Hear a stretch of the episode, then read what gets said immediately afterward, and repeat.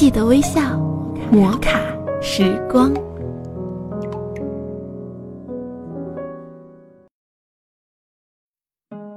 枕边风电台欢迎您微笑收听《摩卡时光》，我是盘子。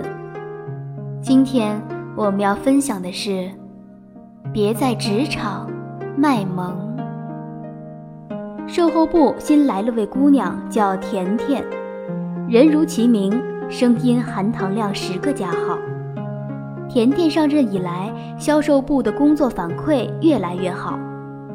恰巧这时，销售部有位助理刚刚辞职，在售后部工作表现较为突出的甜甜获得了这次晋升的机会。销售部与我仅一窗之隔，我也终于有幸目睹甜甜芳容。八点钟，伴随着一声爹爹的娇笑，一个粉嫩的身影闪了进来。甜甜梳着齐刘海的同花头，戴着大美瞳。着肉粉色蕾丝边小西装，下身配着条深粉色的小蓬蓬裙，和简历上那个短发的于甜甜根本不是一个人。在向大家做自我介绍的时候，声音极细，表情又极无辜，十分惹人怜爱。销售部的员工每日皆在销售计划和客户之间水深火热地活着。职场生活单调乏味，甜甜的出现似乎如春雨一般，唤醒了各位销售精英的神经末梢。张哥，这个怎么办呢？啊，你好厉害呀！李哥，打印机不好用了，你帮人家看看是怎么回事，好不好呀？我站在百叶窗后，常看到那个粉嫩的身影到处流窜。我的那些销售精英们，个个如甜甜随叫随到的天兵天将一样，对待这个总是出错的娇憨公主，胸襟宽广的令人啧舌。难道这就是撒娇的魅力？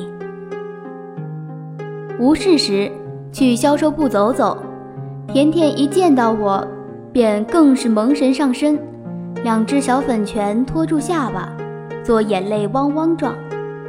后来才知道，这是萌姑娘表达崇拜的方式。甜甜的办公桌可以与我五岁的女儿的房间相媲美，鼠标垫是 Hello Kitty 的，电脑桌面是小叮当，椅子上靠的是海绵宝宝，桌子上摆满了一堆堆如梦琪琪、愤怒的小鸟、流氓兔、米老鼠之类的玩偶。而与工作有关的文件夹全部被放在这些玩偶的后面。不久后，茶水间里关于甜甜的闲话也就多了起来。女员工们开始在背后说她装天真、装纯洁，而那些曾被萌得团团转的男员工们，随着与甜甜相处的时间的增多，相继也表示受不了节操碎一地。尤其是甜甜的直属上司，销售经理李强，甚至他跑到我的办公室里，请求我为他换个助理。他说：“像甜甜这样不食人间烟火的姑娘，让人不忍逼她行使助理的职责。一个能被打印机冒出的黑烟吓到泪流满面的助理。”是无法满足他时常需要助理与客户唱黑脸的要求。甜甜只在销售部待了半年，就再次被调回售后部了。向他宣布这个决定时，我看见他的眼睛里闪烁了一丝经历丰富的女性才会表现出来的复杂神情，这也证实了我的猜测。二十八岁的甜甜并非是个真正的萌姑娘，卖萌是她征战职场的武器，是她为了掩饰自己能力欠缺表现出来的一种状态。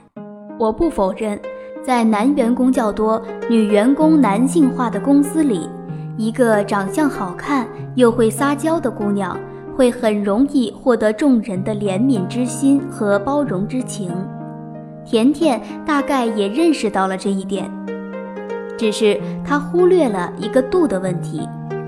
凡事皆有度，来职场卖萌也是。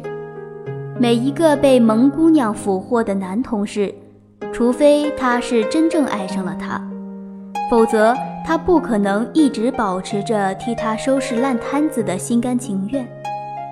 就像甜甜的上司李强一样，曾经他不止一次说过甜甜的样子真可爱，可是。当这个可爱的姑娘影响了他的业绩，对他的利益构成威胁的时候，这个可爱的萌姑娘就不再是甜蜜的负担了，而是他恨不得一脚踹开的拖油瓶。这就是职场，男女平等，最终一切只拿业绩说话。为了成就一番事业。男性需要在职场上真刀真枪的拼杀，女性也一样。无限放大所谓的性别优势，只能暴露自己不专业的一面。所以，与其费尽心思求人包容，倒不如摆正姿态，真正的强大起来。到那时，再也不必为难二十八岁的自己，整日卖萌了。